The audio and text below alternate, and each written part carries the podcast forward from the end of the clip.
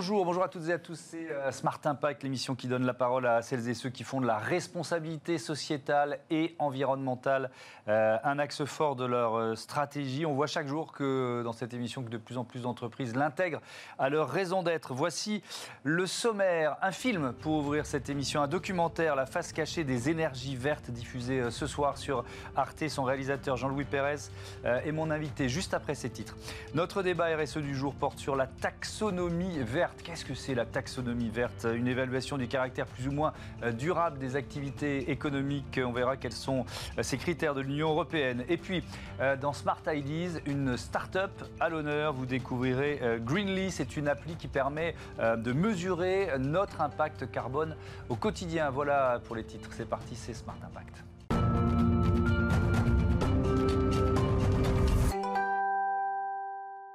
Bonjour Jean-Louis Pérez, bienvenue. Merci, merci de euh, m'inviter. Vous êtes avec Guillaume Pitron, le co-réalisateur d'un documentaire diffusé ce soir sur euh, Arte, 20h50, La face euh, cachée des énergies vertes, enquête fouillée sur la transition écologique et ces énergies dont on parle tous les jours ici sur ce, sur ce plateau, hein, le solaire, l'éolien, l'électrique. Peut-être un constat général pour commencer. Pourquoi ce film? Qu'est-ce que vous avez découvert en travaillant sur ce documentaire? Bah, ce film, d'abord, il est le, prolongement d'une enquête qu'avait fait Guillaume Pitron et qui est un livre qui est en librairie depuis trois ans, qui a un succès euh, en librairie qui s'appelle euh, La guerre des métaux rares. Et pourquoi ce film? Parce qu'il y avait encore d'autres choses à dire. Et puis, euh, et puis faisant de la télé, on sait très bien l'impact que peut avoir la télé aussi pour porter des messages. Et donc, on s'est, on s'est, on s'est dit qu'il fallait faire un, un, film sur ce sujet majeur. C'est un sujet majeur aujourd'hui, la transition énergétique. Alors, vous y êtes pas opposé Parce que c'est vrai qu'on lit sur les réseaux sociaux un certain nombre de critiques sur le thème, bah, ça y est, euh, euh, je sais pas, suppôt de, des énergies fossiles. Enfin, j'imagine bien ce qui peut être, ce qui peut être dit. Vous, pourquoi, pourquoi vous êtes dans quelle démarche, euh, Guillaume Janton, et vous avec ce film? Euh, on n'est pas du tout opposé, on n'est pas des décroissants, on n'est euh, pas du tout opposé à la transition énergétique. Au contraire, simplement, ce qui, ce qui, le constat qu'il faut faire aujourd'hui avec, euh, avec ce film, et puis plus on sera à le faire, mieux ce sera, c'est de dire que cette transition écologique, elle n'est pas aussi vertueuse que certains nous l'annoncent. Certains politiques qui ont besoin, effectivement, de décarboner les centres-villes, certains industriels qui ont besoin, par ailleurs, de vendre des voitures. Aujourd'hui, on nous vend une transition énergétique parfaite sous tout à, tous, à tous égards. Ce n'est pas le cas du tout. Aujourd'hui, il y a, enfin, elle pollue cette, cette transition énergétique. Et elle pollue autour de donc, ce qu'on appelle les métaux rares. On ne va pas tous les citer lithium, néodyme, cobalt, euh, graphite. On va regarder un extrait de. Euh, en fait, c'est la séquence d'introduction, la séquence d'ouverture de votre film. On en regarde 40 euh, secondes. Ça donne une bonne idée de ce qu'est de ce qu'est la, la totalité de ce documentaire. Regardez. Mardi dans Théma. Les énergies vertes sont-elles vertueuses Je ne veux pas être entraîné dans cette discussion. Elles s'imposent pourtant. Panneaux solaires ou voitures électriques, les néotechnologies carburent aux minéraux et métaux rares. Et le coût environnemental est très élevé. On fait semblant d'être propre, et en réalité on est sale. On a juste délocalisé la pollution. La transition énergétique est-elle un greenwashing La face cachée des énergies vertes, mardi dès 20h50 dans Théma. Alors, ça c'est la bande-annonce, hein, c'est pas l'ouverture du film. Euh, on le greenwashing, euh, on, a en fait, on a exporté euh, la pollution. C'est un peu ça l'idée générale de ce film, parce que euh, effectivement, toute cette mobilité nouvelle autour de l'électrique, elle dépend des métaux rares. Les métaux rares, ils sont dans un certain nombre de pays dans, la planète, notamment la Chine. Il y a des images qui sont impressionnantes des, mines de graphite et de la pollution que, ça peut provoquer. Qu'est-ce que, qu'est-ce que vous pouvez nous en dire? Bah, effectivement, c'est extrêmement polluant d'extraire euh, les métaux rares, puisque en fait, ce sont des métaux qui sont. Euh, euh, l'extraction de ces métaux est beaucoup plus polluante que n'importe quel métaux qui, métal qui va être plus abondant. Donc, c'est extrêmement polluant. il y a des zones partout dans le monde qui sont dans des états tels que décrits dans le film en Chine. Il y a la Chine, pays dans lequel on a tourné, mais il y a d'autres pays. Et on ne se rend pas compte à quel point, effectivement, cette transition énergétique, si elle nettoie les centres-villes, ce que je vous disais tout à l'heure, en, finalement, elle elle, délocalise la pollution. Et euh, ce qu'il ne faut pas oublier, c'est qu'on vit tous sur la même planète. Mm. Ça, c'est la grande phrase de mon co-réalisateur Guillaume Pitron. On, vit tous sur la même planète et de toute façon, on va se prendre euh, la pollution qu'on euh, fait à des milliers de kilomètres dans la figure un jour ou l'autre. Mm. voilà, c'est ça la thèse du film, c'est de dire attention, c'est pas parce qu'elle a l'air propre propre, cette, cette transition énergétique, qu'elle est vraiment. Il y a les métaux rares, mais il n'y a pas que les métaux rares. hein. Il y a aussi les métaux abondants. On fait toute une séquence euh, au Chili euh, sur le- l'extraction du cuivre, parce que la transition énergétique, eh bien, euh, ce sont des câbles. Il faut câbler Paris p- pour avoir euh, des bornes de recharge. C'est une accélération de l'extraction du cuivre, notamment, mais aussi euh, de tous les métaux, parce qu'une éolienne, c'est euh, euh, des centaines euh, de milliers de tonnes de métaux, d'acier, de fer, d'aluminium, enfin voilà, qui sont. euh, euh, qui Et une sont- tonne de métaux rares par éolienne. euh, pour, le, pour le moteur Ouais, des grandes éoliennes offshore, Ouais. c'est euh, à peu près une tonne de métaux rares, effectivement, euh, pour faire tourner ce moteur. Et, et dans les, les voitures électriques, parce que c'est peut-être la voiture électrique, elle est devenue un peu le symbole de cette transition énergétique, cette transition écologique. Il y, en a évidemment surtout dans la batterie. C'est là qu'elle est, que ces métaux rares sont essentiels, c'est ça? La, la batterie, c'est la moitié du poids du véhicule à peu près dans une voiture électrique, la moitié de son poids et la moitié de sa valeur. Donc euh, il y a du cobalt, du graphite, euh, euh, du lithium évidemment. Il y avait des métaux rares dans les voitures. Euh, euh, euh, thermiques, hein. il y en a, il y en a pour faire fonctionner les écrans. Les métaux rares sont partout sur nos écrans, ils sont, ils sont là. Ils sont déjà là. Néanmoins, effectivement, vu la taille, le poids d'une batterie, on accélère l'extraction de ces métaux, enfin notamment cobalt, lithium, graphite. Et effectivement, c'est vraiment la voiture électrique qui, à la fois d'un côté, symbolise cette transition énergétique, de l'autre, qui en fait accentue euh, la pollution et qui a vraiment un coût environnemental important. Il y a eu des, des rapports qui ont été faits hein, euh, dans les années 2000-2010 par l'ADEME notamment, l'agence, euh, c'est un organisme euh, gouvernemental, euh, par des industriels à la demande de, de l'Élysée sous Nicolas Sarkozy. Il y, a eu, euh, il y a eu des choses qui ont été faites. On n'en a pas beaucoup parlé à l'époque. Euh, le- je reviens à la Chine parce que euh, la Chine, notamment, donc je le disais sur le, euh, le, le graphite, et la Chine qui, euh, qui est le premier producteur mondial de métaux rares euh, et les deux tiers pour le graphite. Oui. Est-ce qu'on n'est pas en train de se créer une, nouvelle dépendance? Parce qu'on est, on est, on est depuis des décennies euh, dépendant des énergies fossiles et notamment du, pétrole. Est-ce qu'on n'est pas en train de se créer une nouvelle dépendance? Bah si, complètement. Et euh, les Chinois, ils, le disent, ils veulent pas se contenter de fournir de la matière première. Ils veulent euh, remonter la chaîne des valeurs et, finalement nous livrer des produits finis. Euh, La Chine, euh, dans le monde, c'est enfin une voiture qui roule euh, sur deux dans le monde roule en Chine, donc c'est quand même considérable. Aujourd'hui, ils sont très en avance sur nous sur la voiture électrique. Ils ont la matière première, ils ont des coûts de fabrication qui sont très bas, puisque en fait ils font une sorte de dumping évidemment avec avec toutes ces matières premières très sensibles. Eh bien, euh, la Chine, non seulement a la matière première, mais euh, demain, elle va nous exporter, nous envoyer ces voitures électriques, euh, finalement, qui, auront eu l'expérience du marché chinois, qui seront très abouties et qui sont pas plus, pas moins bien que, que celles qui vont être fabriquées en Europe ou qui sont fabriquées en Europe ou aux États-Unis en Europe notamment. Euh, donc voilà, la Chine, en fait, on est non seulement en train de se créer une nouvelle dépendance à ces nouvelles matières premières, comme Mm. vous le dites, mais ensuite, euh, il faut faire très attention, très attention vis-à-vis de la Chine, de pas euh, finalement faire ce qui s'est passé avec les panneaux solaires. Aujourd'hui, quand on achète un panneau solaire en Europe ou en France notamment, euh, surtout en France d'ailleurs, c'est un panneau solaire chinois, parce qu'en fait, on ne peut pas lutter contre la Chine. Oui, mais alors il se trouve que je recevais hier sur ce plateau le, le- le directeur de l'Institut photovoltaïque d'Île-de-France. On peut aussi faire confiance au, au- au génie humain, parce que là, il y a des dizaines de chercheuses, de chercheurs qui euh, travaillent justement sur la future génération du, du photovoltaïque, et, euh, et on n'est pas, euh, on pas les derniers à le faire. Vous voyez ce que je veux dire? Non, mais c'est un fait. Aujourd'hui, quand on installe un panneau solaire, euh, il n'est pas français.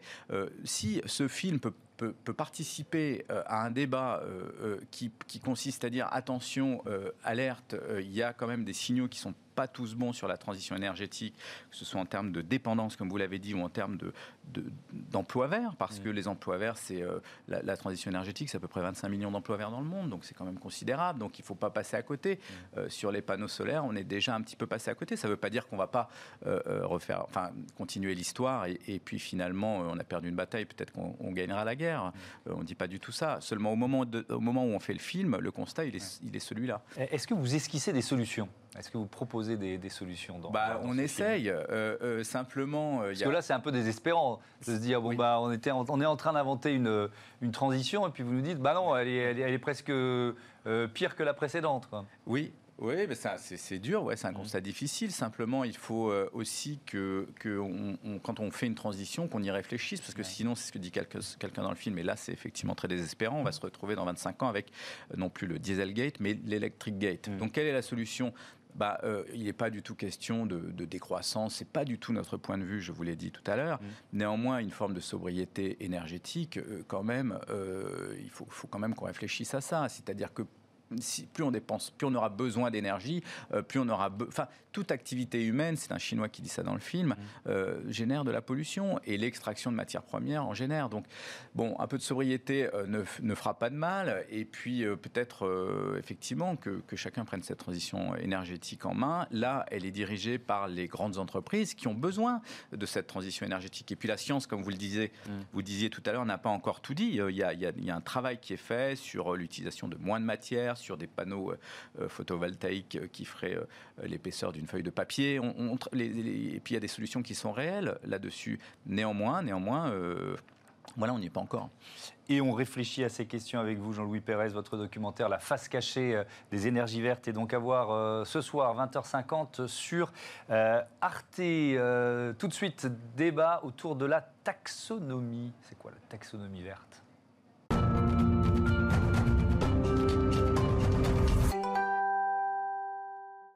Qu'est-ce que la taxonomie verte? Quels sont euh, les critères pour euh, déterminer l'impact des entreprises? On en débat euh, tout de suite avec Fabrice Bonifay. Bonjour. Bonjour. Heureux de vous retrouver. Vous êtes le directeur développement durable et QSE qualité sécurité environnement du groupe Bouygues. Et puis avec nous en visioconférence, Émilie Alberola. Bonjour, bienvenue. Vous m'entendez bien, ça a l'air de marcher, c'est parfait. Directrice euh, recherche et innovation chez EcoAct, vous proposez aux, entreprises de les accompagner dans leur stratégie de, décarbonation. Euh, Fabrice Bonifay, je commence avec vous? Vous êtes aussi, je le rappelle, le directeur du C3D, le Collège des, directeurs de développement durable. Un mot du thème dont on parlait juste avant, là, les, métaux rares, euh, ce, documentaire issu d'un livre à succès, 100 000 exemplaires vendus. C'est vrai que cette guerre des métaux rares et ce qu'elle provoque comme pollution dans les pays euh, où, ils sont exploités, c'est quand même une limite de cette transition énergétique et écologique euh, dont on parle tous les jours ici. Enfin, si avec la pollution, il y a aussi euh, les problèmes des droits humains liés à, l'exploitation de ces ressources. Oui, enfin, c'est l'utopie de dire voilà, on va remplacer la croissance grise par la croissance verte mmh. et tout, tout va aller bien.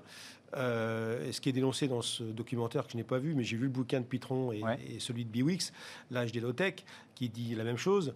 Euh, en fait, les énergies fossiles ont cette capacité à être directement utilisables une fois qu'on les a extraites, mm. alors que les énergies renouvelables, il faut déjà fabriquer un système de production pour qu'elles produisent euh, ensuite une énergie exploitable par mm. des machines. Et la fabrication des systèmes de production ENR, e donc les éoliennes, les panneaux mm. solaires, requiert euh, énormément de, matières premières. Et ces fameuses terres rares dont on a besoin pour les batteries, etc.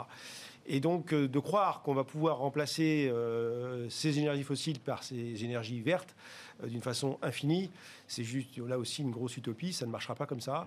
Ce qui milite pour qu'on commence à s'intéresser vraiment sérieusement à des modèles beaucoup plus sobres euh, et je pense qu'on va y revenir. Oui, on va y revenir. D'où l'idée de la taxonomie d'ailleurs. Alors justement, c'est quoi la taxonomie verte? J'avoue mm. humblement avoir découvert le terme en préparant cette émission. en fait, l'idée de l'Europe, c'est de dire voilà, il y a des business qu'il faut euh, privilégier parce qu'ils vont dans le sens de l'histoire euh, de la transition écologique, puis il y a des business qu'il va falloir ralentir.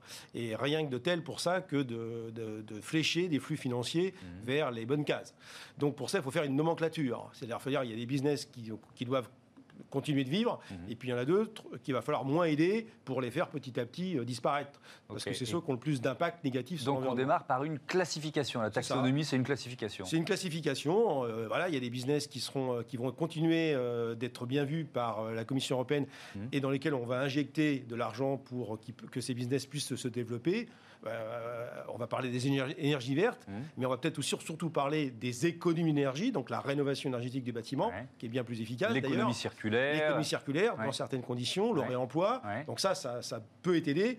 Et puis, il y a d'autres business qui clairement ne rentrent pas dans les bonnes cases. Et là, euh, ces, business-là ne vont pas bénéficier à la fois de mmh. subventions, mais aussi d'aides européennes euh, en matière de régulation, parce qu'il n'y a pas que l'argent, il y a aussi des autorisations, il y a des seuils mmh. qui vont être plus sévères pour les business qui vont être considérés comme en dehors de la taxonomie verte. Mmh. Euh, Émilie Alberola, euh, concrètement, euh, déjà ça démarre en 2022, c'est ça? Et, comment ça peut se, mettre en place, notamment sur ces flux financiers? C'est de ça dont on peut parler avec vous. Oui, tout à fait. donc la taxonomie sera effective au 1er janvier 2022. après quatre années de travail, puisque c'est en mai 2018 que la Commission européenne a proposé son premier règlement. À l'heure actuelle même, on a une consultation sur les critères d'éligibilité. Donc aujourd'hui, on n'est pas encore en mesure totalement d'avoir une vision claire sur tous les critères sur l'ensemble des activités. Un taxonomie, euh, euh, ça couvre 70 activités économiques qui correspondent à un peu plus de 90% des émissions de gaz, à effet de serre euh, au niveau européen. Et donc concrètement, un investisseur, à partir du 1er janvier 2022, va pouvoir qualifier la durabilité de ces activités en se basant justement sur les critères qualitatifs, quantitatifs fournis par cette taxonomie. Donc concrètement, par exemple, sur la production d'électricité, la taxonomie euh, indique euh, le, critère de 100 grammes de, CO2 équivalent par euh, kilowattheure produit.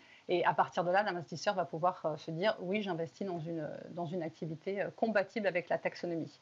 Alors, comme le mentionnait Fabrice juste avant, les activités vont être réparties en trois, en trois catégories. On a des activités qui sont d'ores et déjà compatibles euh, avec la neutralité carbone. C'est bien l'objectif final euh, de cette taxonomie, hein, viser euh, la neutralité carbone de l'Union européenne à 2050. On a des, alors ça peut être par exemple les énergies renouvelables, vous en avez parlé, ça peut être des activités d'afforestation, ça peut être certains transports qui sont déjà zéro carbone. On a des activités qui contribuent à la, transition et qui sont aujourd'hui pas encore totalement décarbonées, mais qu'on va conduire dans cette transition à travers des, seuils à respecter qui vont être révisés euh, sans doute euh, de manière euh, croissante pour être plus exigeants tous les trois ans, puisque cette taxonomie va être révisée tous les trois ans. Et puis on a des activités qu'on sait déjà pas compatibles avec, avec la neutralité carbone, mais pour autant qui vont être nécessaires durant cette transition et donc qui vont permettre de verdir euh, progressivement euh, nos, économies. Ça va être par exemple le cas d'une usine de fabrication, on en parlait euh, tout à l'heure avec les métaux lourds, mais de fabrication d'une de, usine d'éolienne, par exemple. Ok, alors, euh, donc là, on a vraiment bien posé le décor. Fabrice Bonifay, euh, ça suppose quand même une, adaptation des, entreprises à cette classification-là qui, est, euh, qui, est mise en place par, par l'Europe. Et puis là, je vous entends, ça veut dire aussi qu'il y a des, il y a des secteurs qui vont, quoi, qui vont plus être financés, qui sont appelés à disparaître. C'est ça l'objectif? Bah, écoutez, les énergies fossiles, une, ça va disparaître hein, de tout art, qu'on le veuille ou non, de toute mm. manière. Parce que, enfin, qu'on le veuille ou non, si on va trop vite pour les brûler, ça va être catastrophique pour l'humanité. Si on met mm. plus de temps, si on étale ce qui reste dans les décennies, les siècles à venir, mm. on pourra peut-être préserver le climat et euh, laisser la nature épurer euh, elle-même le surcroît de CO2 émis pendant des décennies de l'ère industrielle euh, sans limite. Donc euh, oui, il y a des business qui vont être amenés à disparaître, euh, c'est évident. Donc les business qui sont trop émetteurs, trop émetteurs de gaz à effet de serre, ceux-là, il faut absolument les faire disparaître le plus vite possible. C'est une question de survie de l'humanité. Donc euh, le but de cette taxonomie, c'est de flécher les investissements. C'est clairement ça. Et de faire en sorte que les, les investisseurs puissent avoir dans leur portefeuille d'entreprises, de, eh bien, des entreprises qui travaillent sur des euh, solutions sur, et qui promeuvent en fait des produits qui sont compatibles avec la préservation du climat. Mmh. Parce que c'est quand même ça le, le premier enjeu. Donc, c'est pas moi de dire quels sont euh, les business qui vont mourir, ceux qui vont, euh, qui vont survivre, mais on voit bien à quoi on pense. Hein. il y a certains types de transport, certains mmh. types de production d'énergie. Quand on produit de l'énergie électrique avec du charbon, est-ce que ça va rentrer dans la taxonomie verte Non. Mmh. Donc, les pays qui ont, qui ont ce type d'infrastructures doivent euh, quand même sérieusement réfléchir à des alternatives. Oui, je prends l'aéronautique. Euh, c'est compliqué parce qu'aujourd'hui, euh, l'avion solaire, il ne transporte pas de passagers hein, et on n'est pas sûr qu'il y arrivera. Alors il y a des avions hybrides qui sont évidemment en réflexion, il y a des avions à hydrogène qui sont en réflexion, mais bon. Enfin, à court terme, tout ça, c'est pas comme ça que ça. C'est certainement l'aéronautique le, secteur le plus, le plus compliqué mm. parce qu'il n'y a pas de solution alternative technologique. Mm. Dans tous les autres secteurs, sans exception, l'agriculture, le BTP, le textile, euh, il y a des solutions de substitution qui sont efficaces. Mhm. Euh, et c'est ces solutions qu'il faut pouvoir promouvoir tout de suite. Mhm. Euh, Émilie Ablerola, est-ce qu'il y a beaucoup de bénéfices à attendre pour les acteurs de la finance de cette nouvelle classification? Bah, l'idée initiale, c'est de mettre au clair justement euh, tout le flou qu'il peut avoir à travers cette question de durabilité, cette question du verre, des nuances de verre qu'on peut avoir. Euh, donc pour les investisseurs, euh, l'objectif final, c'est justement d'avoir des critères sur lesquels s'appuyer pour valider la durabilité ou non des, activités dans lesquelles ils investissent, des entreprises dans lesquelles ils investissent. Et du côté des entreprises, il y a aussi des bénéfices, c'est justement de pouvoir promouvoir bah, les engagements, les activités qu'elles ont pour, justifier qu'elle soit bien compatible avec la neutralité carbone. Donc les investisseurs vont fortement s'appuyer justement sur cette classification, sur ces critères. ça va les encourager aussi à, pouvoir avoir un dialogue plus, plus consistant avec les entreprises, puisqu'ils ont aussi ce rôle de pouvoir les inciter à, favoriser cette, cette, transition dans leur choix.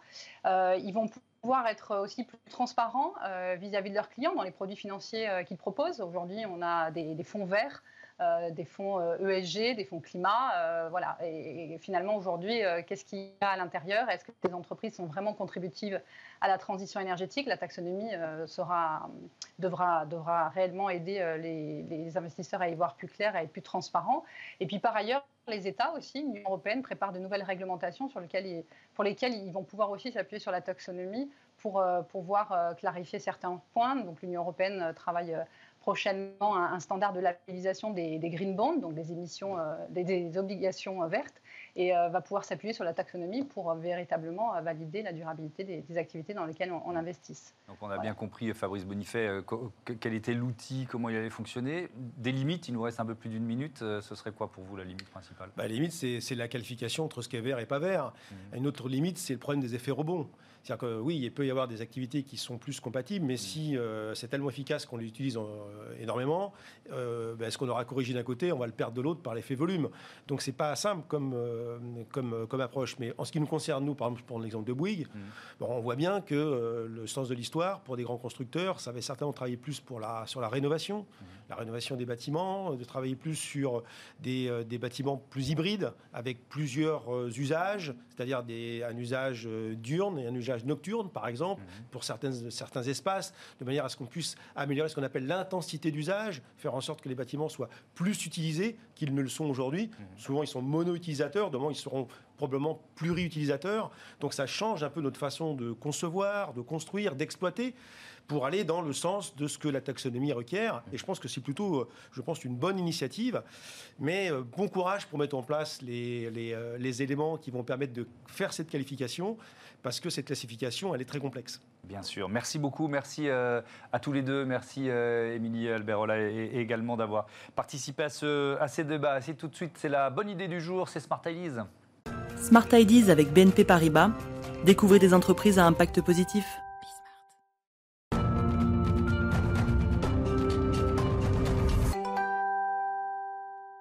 Smart Ideas, tous les jours, une start-up en pleine lumière. Aujourd'hui, je vous propose de découvrir euh, Greenly. Bonjour Alexis Normand. Enchanté, bonjour. Bienvenue, vous êtes le PDG de Greenly. C'est une appli euh, lancée il y a un an tout juste qui nous permet donc de calculer notre empreinte carbone, c'est ça?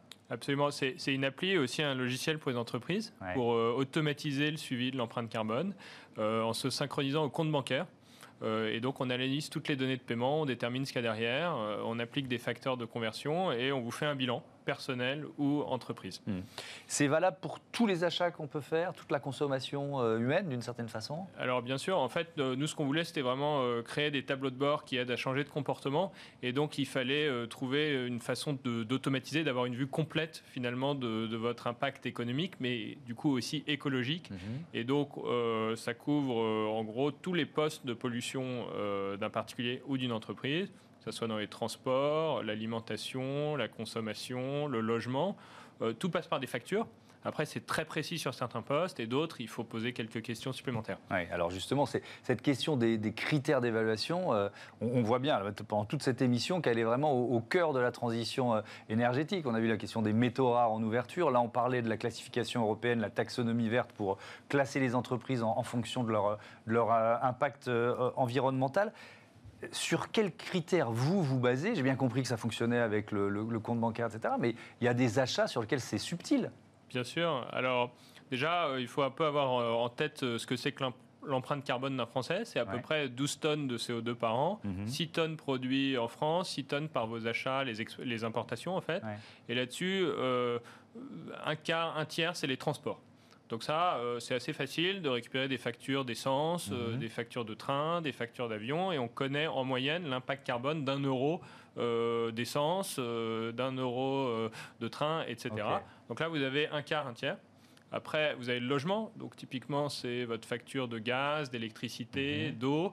Et là aussi, euh, on connaît euh, l'impact carbone d'un kilowattheure et le prix d'un kilowattheure. Donc, ça, ça s'automatise très bien. Ouais. Donc là, vous avez couvert déjà la moitié Ok. de l'empreinte carbone euh, d'une personne. Alors sur quoi c'est compliqué? Alors, c'est un peu plus compliqué, euh, en effet, sur euh, les biens d'alimentation, Ouais. sur les biens d'achat de, de biens et de services. Sur les services, ça marche assez bien aussi. Par exemple, si vous demandez euh, quel est euh, l'impact carbone de mes 20 euros euh, d'abonnement Internet ou téléphonique par mois, ou de mes 10 euros chez Netflix, OCS, etc., Mhm. eh bien, en fait, c'est votre, la contribution de votre achat à l'empreinte carbone de cette entreprise. Donc, mes 10 euros, c'est Netflix. C'est 10 euros multipliés par l'empreinte carbone totale de Netflix, divisé euh, par le chiffre d'affaires de Netflix. Chaque entreprise a un ratio monétaire. Hmm. Donc là, euh, vous avez encore récupéré 20% de l'empreinte carbone des personnes. Puis il vous reste 20, euh, 30% où c'est un peu plus subtil, euh, où là, il faut avoir des informations sur le profil de l'utilisateur. Euh, donc par exemple, votre alimentation, c'est typiquement 20% de votre empreinte carbone. Mhm. Mais euh, effectivement, euh, sur euh, votre relevé bancaire, notre appli, c'est pas ce que vous avez acheté chez Carrefour. Mhm. En revanche, je peux vous demander une fois et une seule fois de me dire dans l'appli est-ce que vous êtes vegan Est-ce que vous mangez beaucoup de viande Et en réalité, la moitié de l'empreinte carbone de l'alimentation, c'est la viande. Donc ce qu'il faut en fait, c'est avoir votre moyenne d'achat chez tel fournisseur et peut-être que Carrefour n'a pas la même empreinte Mm. carbone que Naturalia. Et donc en fait, nous, ce qu'on fait, c'est qu'on trouve le meilleur compromis possible entre automaticité, automatisation et euh, précision.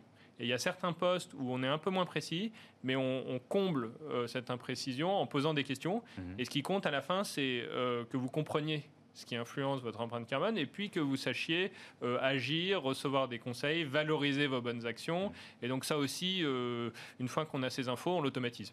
Alors ça, ça- on vous ouvre notre compte bancaire, donc ça suppose un lien de confiance. Comment vous le garantissez ce lien de confiance? Alors absolument. Bon, d'abord, euh, toutes les données sont hébergées en France. Euh, on respecte euh, le règlement général de la proté- pour la protection des données. Mhm. On utilise une technologie en fait assez récente qui est l'agrégation bancaire. Donc on passe par des, des sociétés comme Linkso, Oxlin, euh, c'est les mêmes technologies que Banking, Tink. Et, euh, et donc en fait, euh, c'est des, technos agréés Banque de France qui autorisent un utilisateur à partager ses données bancaires avec Greenly. Euh, il faut savoir que c'est un mouvement qui est encouragé par l'Europe. Euh, la directive DSP2 euh, a dit bah, maintenant en fait vos données bancaires vous appartiennent, vous en faites ce que vous voulez. Dernier mot. et, et donc bah, vous pouvez l'utiliser pour euh, évaluer votre empreinte carbone. Et ben voilà, merci beaucoup euh, Alexis Normand. Bon vent à euh, Greenly. Voilà, c'est la fin de cette émission. Euh, je vous donne rendez-vous demain 9h midi 20h30 euh, sur Bismart évidemment. Salut à tous. Merci beaucoup.